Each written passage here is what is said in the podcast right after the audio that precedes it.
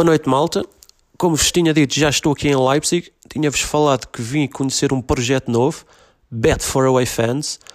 É um projeto criado aqui por um amigo que é o Lutz, que nos recebeu aqui em, em Leipzig. Uh, bem, nós agora vamos mudar para inglês. Vamos fazer aqui uma pequena entrevistazinha em inglês. Eu depois faço um resumo no final. Ok? Let's switch it to English. Lutz, welcome. Thank you for attending to this podcast.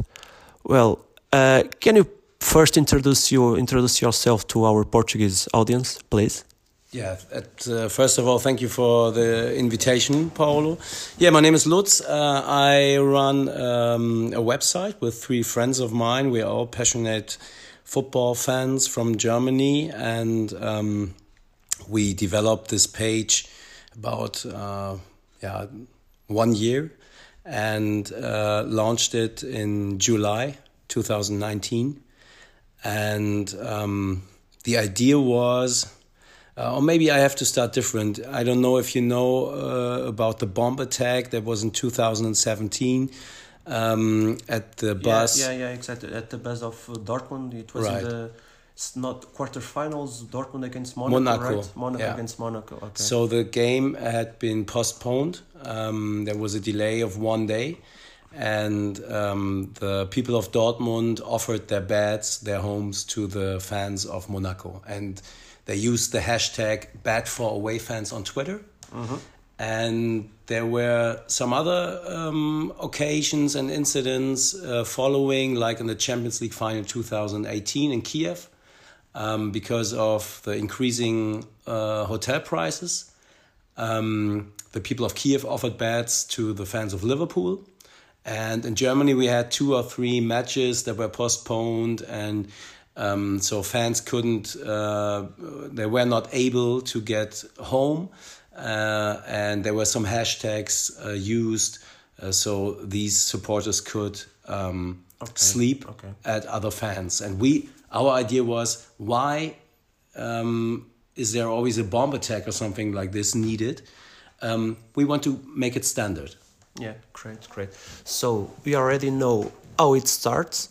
So then, after the this incident, you together with your three friends, you create this platform online.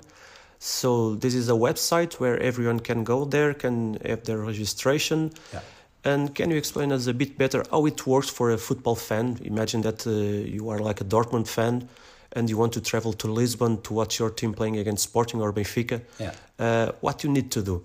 Yeah. At first, maybe it's it's free of charge. So uh, it's not about only about free accommodation. It's uh, free of charge too. So you don't have to pay pay, uh, pay anything. So um, yeah, the example. I'm a fan of Dortmund. Uh, to be honest, I'm a fan of Werder Bremen. Maybe we can switch. Um, Sorry. so if yeah, you're right because Werder Bremen is not playing uh, in Europe anymore, uh, unfortunately. But if they should play and they're going to what to Lisbon, for to, example, to, to Lisbon. So um, it's very easy for me um, to find uh, locals in Lisbon. So I go to bedforawayfans.com um, there is uh, the first uh, thing is it's called destination. I type in Lisbon and then I get a map uh, which shows me um, all of the members uh, from Lisbon. And now I have some uh, options. I can ask some questions. Uh, um, my example always is Is it allowed to smoke in the stands? What about public transport? Which ticket do I need? Uh, is there anybody uh, who wants to meet me for a beer one hour before the pitch? Uh, or, as the name says, um, I can ask for a bed. Yeah, I think if I ask you an easy question, I think I already know the answer, but uh, I want to hear it anyway. Uh, if you if you need to choose like couch surfing or Airbnb to compare with bed bed, bed for away oh, fans, okay. which one you will choose? Yeah, it's uh, couch surfing. Definitely. I think it's couch surfing yeah. for football fans.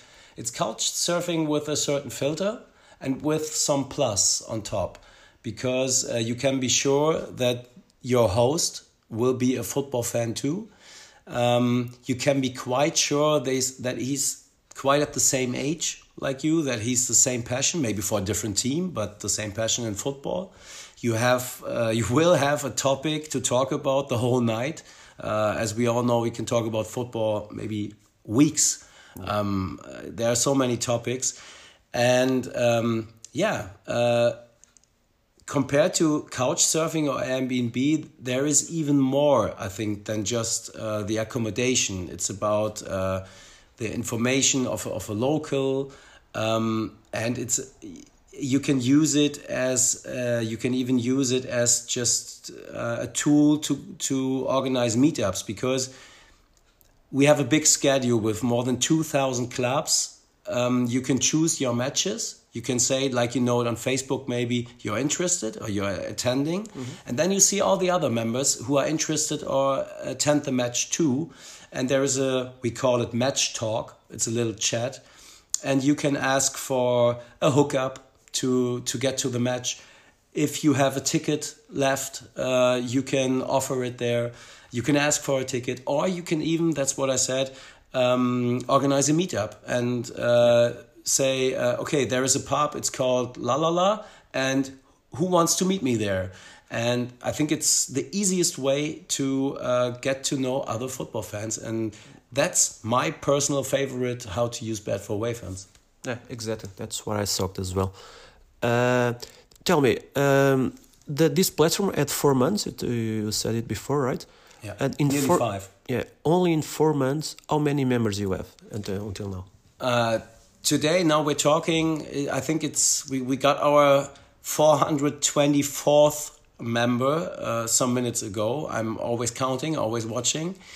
Um, i think this is what i expected what i um, wish to reach in this this range. My goal was 500 at the end of the year so we're now at yeah about 420 430 i think we we will reach that target but what I'm really proud of is that we already spread into 30 uh, European countries. And I was quite sure that we will uh, sp spread it in, in Germany, that there is no problem, problem because I, I have some kind of network.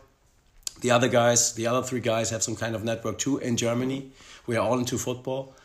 Uh, that it will work in the Netherlands, uh, in, in Switzerland, that's quite surprising to me. In the UK, of course, mm-hmm. it's the second biggest country after Germany right now, and in Portugal. Um, yes, but nice. I, I never would have thought that we could spread it within five months to uh, 30 countries. So there is a guy from, from Estonia, there is a guy from uh, Malta. I don't know how he uh, from Georgia. I don't know how these guys get on the page, and that's quite motivating. Yeah. So imagine you guys if you want to travel for Malta, for example, yeah. you can go to the platform, yeah. search for this guy, and ask yeah. for some special tips in, in the country. Yes, and I already I'm already uh, messaging with him, yeah. so uh, I I can tell all of you, this guy from Malta, he's he's a German guy. Yeah. Um, he's a Schalke fan.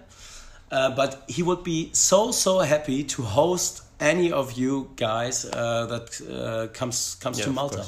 So I think I'm right if I'm saying that this is much more than traveling. This is also about the community that you will create with people all around, all around Europe. Yeah, right. Right, and it's it's uh, the European spirit. Uh, yeah. I, I mean, um, today so many so in so many countries um, the um, um, ah, the English word is missing. The the people are drifting apart. Uh, mm-hmm. so many problems in so many countries, and I think it's time to show that there are some other guys in okay. in Europe who want to to get to have an exchange. Uh, Obviously, okay. Well, yeah. Do you have any plans for the future? Uh, or can you share with us some special plan for the future with Bed for Away fans? Bed for, Bed for Away fans yeah, yeah. The next target is 500. Yeah. Um, thousand would be cool. Um, and I don't know what happens. Um, I have to say that all of us four we have normal jobs. Three of us have family, so there is not that much time that we want to invest uh, because it's only maybe two or three hours a day. Um, so the the feedback is, is really great. It's uh, motivating and it's one hundred percent positive. Yeah but uh, it's kind of hard to to promote it to um, to yeah to get it to get it spread and to to get it grown. So um, I think we uh, we have to get help from from all the other supporters or members. So if you're registered and you like it, please tell everyone about it. tell everyone. So the full usage will, uh, I think, when we're at 1,000 or 2,000 members, then um, it would be much easier to use it. Yeah, of course. Yeah. Well, depending on me, I promise you that I will try to, to give some promotion to this portal in Portugal. Yeah, Because thank I think, you. I think it deserves, and I, I hope that no one will think that someone is paying me something because definitely, definitely no. I just think that this is a brilliant idea, and all the brilliant ideas need to be shared with everyone. Yeah. Okay, Lars, and, you. and if it's working, um, it depends on the fans now. Of course, so of course. The platform is there, and and we uh, invented and we upgraded and updated, and put new features in it, make it more easier. But the functional stuff now is there, and uh, now it's up to the fans Of to use it. And, And- I, I want to say it again: it's it's free of charge. you and don't also have to pay. an anything. important question. This is from the fans to the fans. right. Yeah, That's it it. was created from fans. Yes, it truly is. fans, truly football fans. Yeah. Yeah. Okay. Let's. Thank you very Thank much. Thank you so much.